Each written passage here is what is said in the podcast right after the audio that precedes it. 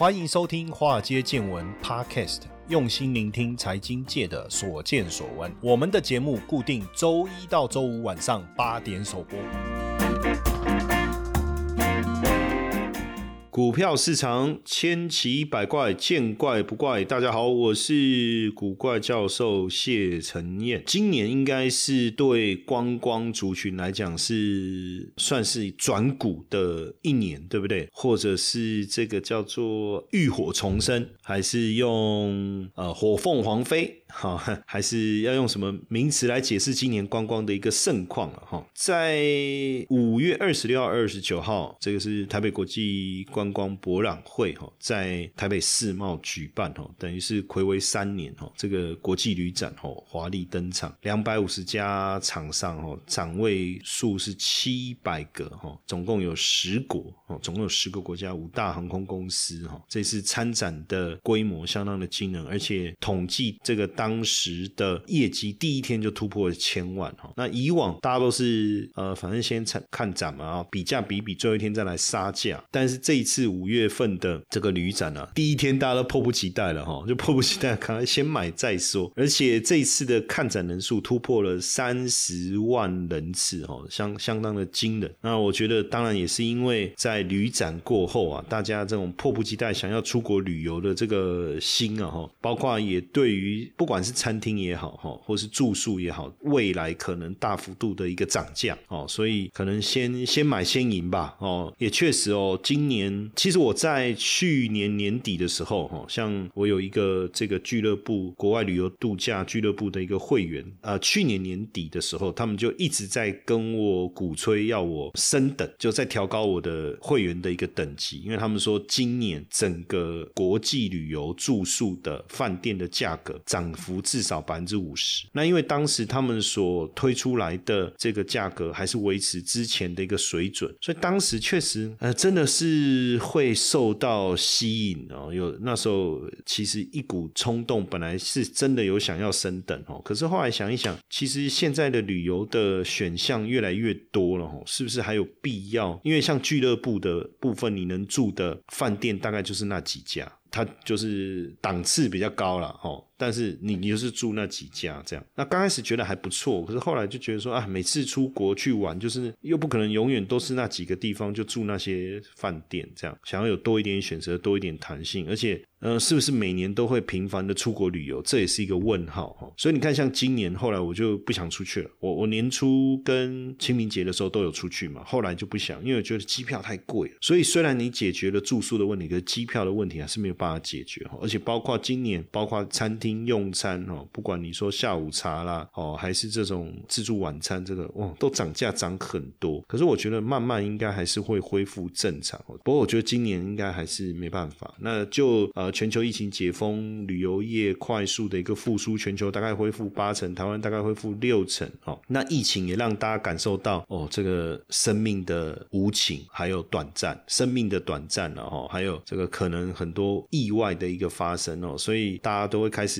原本以想要退休再再规划的旅游，在今年就开始，哎呀不行啊，这一生一定要去的景点了哈，深度旅游也好哈，旅游天数拉长也好，就出现了这样的一个。现象最主要当然也是因为疫情，当时哈，我不知道大家有没有印象哦。其实二零二零年当时上半年哦，就有五百间的旅行社停业。那到了二零二零的下半年，有九成的旅行社是无法营运的，因为你根本没办法出国旅游啊。哦，那即便到了这个二零二一年哦，我们也发现旅游业整年度损失两兆美金。当时大家都在想，到底什么时候能出国？到底什么时候能出国？已经不是不是说。疫情严不严重？是根本你国境就封锁，对不对？哈，那二零二二年当然回想起来，疫情还是很严重。但是随着疫苗的一个施打，慢慢的旅游开始恢复，哈，开始恢复这样的一个情况，也让旅游的状况开始慢慢的增温，哈。那旅游业为什么这么重要？可能以制造业为主的地区，比如说像台湾好了，我们科技业是一个最主要的哦，但我们可能不觉得旅游业有多么重要。可是你想，像泰国啦、哦新加坡啦，或是很多国家，它可能以旅游为主的旅游业，基本上就是他们呃维持生计的一个主要的一个命脉。目前旅行业还是世界主要的经济枢纽之一啊。二零一九年占全球贸易额度的百分之七，甚至有些国家旅游可以占他们 GDP 百分之二十以上哦。所以这个疫情啊，确实牵连到很多产业供应链的问题之外，呃，旅游业为主的国家真的受到的冲击相当的大哦，相当的大。那占旅游游动劳动力比重比较高是女性、年轻还有打零工的哦，所以。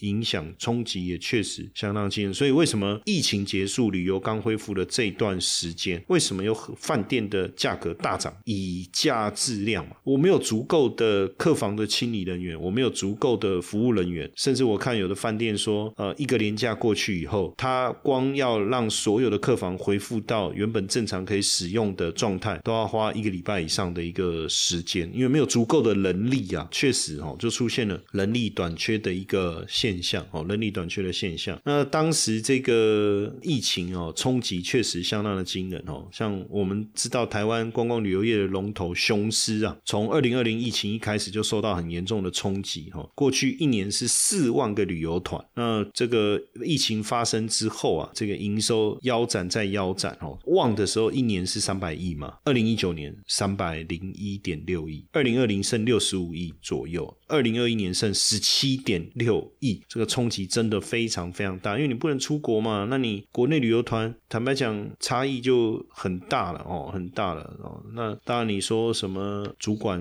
们高层砍薪啊，董事不领酬劳啊，那都没办法完全的去改变啊哦，这个这个持续亏损的一个状态。但你说怎么转型等等，打造在地文化，这个当然都要做哈，当然都要做但实际上能够能够补多多少，确实是有限哦。当然，在这段时间，他们也增强，他也开玩笑了，说你雄狮，你不要看，如果你突然看到这个呃雄狮现什么都做，对不对？哦，那如果真的看到这个雄狮开饭店、开夜店，也不要觉得意外哈，真的是为了这个转型做了非常非常多的事情哈。那当然，这一段时间，今年哦，不管旅行社也好，不管是饭店也好的股价都大幅度上涨哦。那雄狮啦，还是这个凤凰啦，哦，还是。三富啦等等哦，股价都狂飙，当然也跟疫情过后整个呃这个旅游人次大幅度回来有很大的关系啊。那像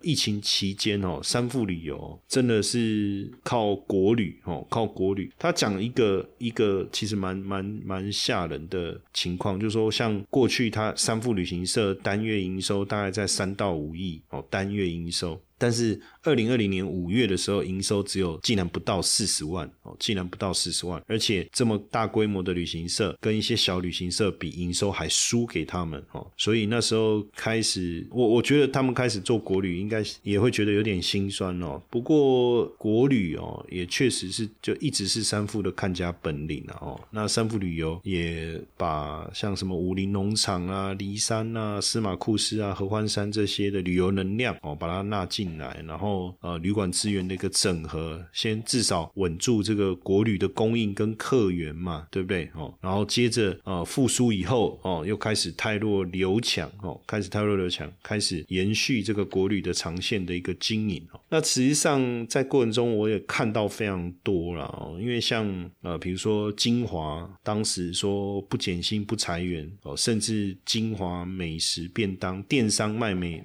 卖这个美食哦，卖便当，其实现在回想起来，我不知道大家那时候有没有去吃过五星级饭店的一个便当，因为第一个不能内用嘛，然后大家也不能去住宿。可是这些五星级饭店到底要怎么撑下去？哈，大家都在卖便当。我那时候还记得，呃，有有很长一段时间，我我我家里都没有开火哈，然后就跑各大五星级饭店去轮流去订去买便当，因为都是这个五星级主厨啊做的什么意大利面呐、牛排啦。各种餐点，一个便当其实也不贵哦，大概就两两两百多块，那贵一点可能四五百块。你你现在当时可能还觉得有点贵哦，你现在回想起来，以现在的物价的状况来讲，哎，其实真的还好哦，其实真的还好哈。那当然，这当中精华也推了所谓的美食订阅制啦哈，然后打造这个星空电影院呐，让大家有这种度假感哦，确实做了呃非常多的一个转变哦。那也利用这个时间去训练员工哦，然后多做了非常多额外的这样的一个呃留才的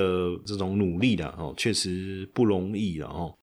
AI 时代来临，取代人类工作模式；ESG 趋势改变全球生活形态；ETF 狂潮重塑金融投资结构。三大改变如何影响投资趋势？善用新金融工具，跟上时代潮流，创造财富，累积财富。古怪教授邀请您七月二十七号来参加创富公益讲座——新金融投资交流会，有下午场、晚上场，现场提供精致茶点，门票三百元。将全数捐助公益，欢迎一起与台北长青福伦社以公益回馈社会，为世界创造希望。报名活动记得加入赖 OA 好友，搜寻小老鼠 iu 一七八，输入关键字 R I C H Rich，或者点选资讯栏网址，赶快来报名哦。那包括呃，我们所看到的，有的旅行社开始去针对，比如说怎么样在这个绝境当中找生机哦。那像在登山圈子当中，这《金周刊》特别做了这个报道，我觉得也蛮有趣的。他说这一家叫野桥国际旅行社哈，那一直以来都是跟海外登山画上等号哈，但是疫情哈，让这个出团到海外登山这件事情的营运当然就停摆了嘛，对不对哈？因为海外登山行程是完全停摆，那这怎么办呢？哎，他们才想到，就想到说，哎，那为什么不来开发台湾本地特色的国家步道的一个行程？包括从台南的海边一路走上玉山山顶的这个山海圳行程哦。不过，即便这样努力哦，业绩还是掉了非常非常的。多哦，几千万哦。不过也确实开始有一些原本呃原本是去海外爬山，就开始海外团就进来台湾，开始走台湾的这些步道哦，走这些步道，然后去整合这些观光步道的住宿啦，相关的周边的资源呐哈。其实过去这几年真的对整个观光产业来讲，确实相当的辛苦，相当的辛苦。我我还记得呃，我忘了哪一个饭店的老板哦，但是。疫情刚发生的时候，很多人都认为很乐观哦，应该很快就结束。但是某一个观光饭店的大老板，他就说这一次深不见底，就是说整体的状况要撑多久，真的不知道哦。所以当然这个，哎呀。我我觉得提供跳拱廊了哈，就是说这几年能够撑下来的，不管是饭店也好，观光业也好，确实整个营营运就大爆发，股价也暴涨哦，算是还给他们。就光这半年哦，我我觉得就还给他们过去这几年的公道了哦，还给他们这几年的公道。而且我我我自己在看哈，你看像今年刚开始要出国的时候，其实我遇到的第一个问题是说，哎，我忘了怎么订机票。就之前我是怎么订机票，突然忘记了哦。那包括过去我们出国，呃，比如说到到，不管你用易飞网、易游网也好了哈，或是用 Trip.com 啊什么等等的哈，上网订机票，订这个它可以帮你去跑出相对便宜的机票等等哈。那到了当地，你可以透过 Klook、KKday 去安排你自己客制化的行程等等。哎，坦白讲，那时候一开始我有点忘记当时是怎么定这些行程的，所以这些感觉慢慢回来，你会开始去使用这些。这些 app 哦，这个也是我我觉得今年特别重要的哦。那可是，在疫情期间，你有想过这些 app 怎么撑下去哈？可是我觉得这个呃这个转变也让我感受到这些 app 里面的一些呃优化。因为过去以 KKday 啊或 Klook，不知道大家有没有使用过了？就是因为像我大家知道名人嘛哈，这种我们就不太喜欢参加旅行团哈，因为参加旅旅行团说：“哎呀，哦，立马来哦，哦，这哦，就开始聊天什么啊？算了，不能好好的休息。哎，可是到了国外，没人认识你嘛。可是你要怎么排行程？呃，早期真的很困难。早期你你就是跟团，要不然就所谓的半自助，对不对？就机加酒，然后再搭旅行社的一些当地的 tour 这样。可是现在很方便啊，你呃，你上 KKday，呃，这个 Klook，你你选，比如说你到了曼谷啊，你你想要参观景点，还是要去这个坐火车到第二次是世界大的那个什么桂河大桥，对不对？还是你要去这个看这个呃火车市场，或者甚至说你想要去按摩，那你怕不小心进入那个不纯的按摩哦，当然有可能你就只想要去纯按摩，好，对不对？那这个时候在那个 app 上面你都可以可以找得到。哦，非常的方便，哎，可是少了什么？我后来就发现说，呃，因为疫情的关系，行程这件事情，旅游行程这件事情没有办法执行了。那你这些 app 它怎么办？它就开始增加一些在地的，比如说餐厅啊，哦，或是一些呃，比如说泡汤啦等等，哎，反而在这个地方补强起来。哦，我我反而觉得现在在使用这个 KKday 也好，或 Klook 也好，不然以前比如说你想要去吃饭，我们都是去哪里？去那个 Go March，对不对？或是像上某某买一些票券，那现在在 Klook 上面也有，也非常非常的方便哈。实际上，在这个疫情期间，包括像客运这一类的，也受到很大的冲击哦。那现在也慢慢的回温，所以为什么今年整个观光股的表现会这么的一个强劲？实际上，在今年年初的时候，我自己就有观察到，因为去年啊，比如说我我我在观察，比如说饭店卖便当，这绝对是谷底嘛哈。那很多的饭店开始，比如说韩式舍好了。哈，现在现在住一个晚上都要七八千块、上万块，假日跟冲到上万块。可是，在疫情期间呢，四千多块你就可以住一个晚上了哈，可能还包含了早餐，甚至非常丰富的一个配套的一个一个方案。然后你也可以买这个度假券，那时候我买了一堆券哦，因为很划算，很划算。那你真的拿券去用，现场也没什么人啊，比如说可以去泡汤啊，然后吃下午茶等等啊，吃晚餐。那时候其实有一点吃韩式吃到腻啊，因为券买太多哈。但是你知道。后来，当然过了一段时间以后，其实你会觉得很划算，你想要再买。我就发现说，哎，没有了，他不再推，他没有推荐了，或者是呃，那我想说，那我上网络，我在 Klook 我曾经看过一些优惠的这个组合，哎，也不见下架，你就有感受，他们基本上已经不需要透过这些优惠来去支撑它的营运的时候，整个业绩应该是大爆发哦，也确实哦，就这一段时间你去看整个观光股哦，是全面性的一个上涨，但是随着这一波波一路。的上涨到了这个暑假下半年，营运是不是还能够持续维持这样的一个爆发？哦，那股价已经远早就大涨，远超过基本面所应该呈现的这样的一个价位的时候，股价当然要再推升，相对来说也越来越不容易了哦，越来越不容易。只是说，不知道大家有没有有参与到这一波观光股的一个走势哈？那未来也很难再有这样的一个机会了啦。为什么？因为从一个基本上是停。是萎缩哦，甚至萎缩的一个状态，然后到一个基本上我们叫浴火凤凰这种喷发式的营运的表现，这种这么大的反差所营造的这个股价上涨的这个氛围，呃，前所未见。那未来还有没有机会再看到？我相信也不容易。这个好比过去我们在看，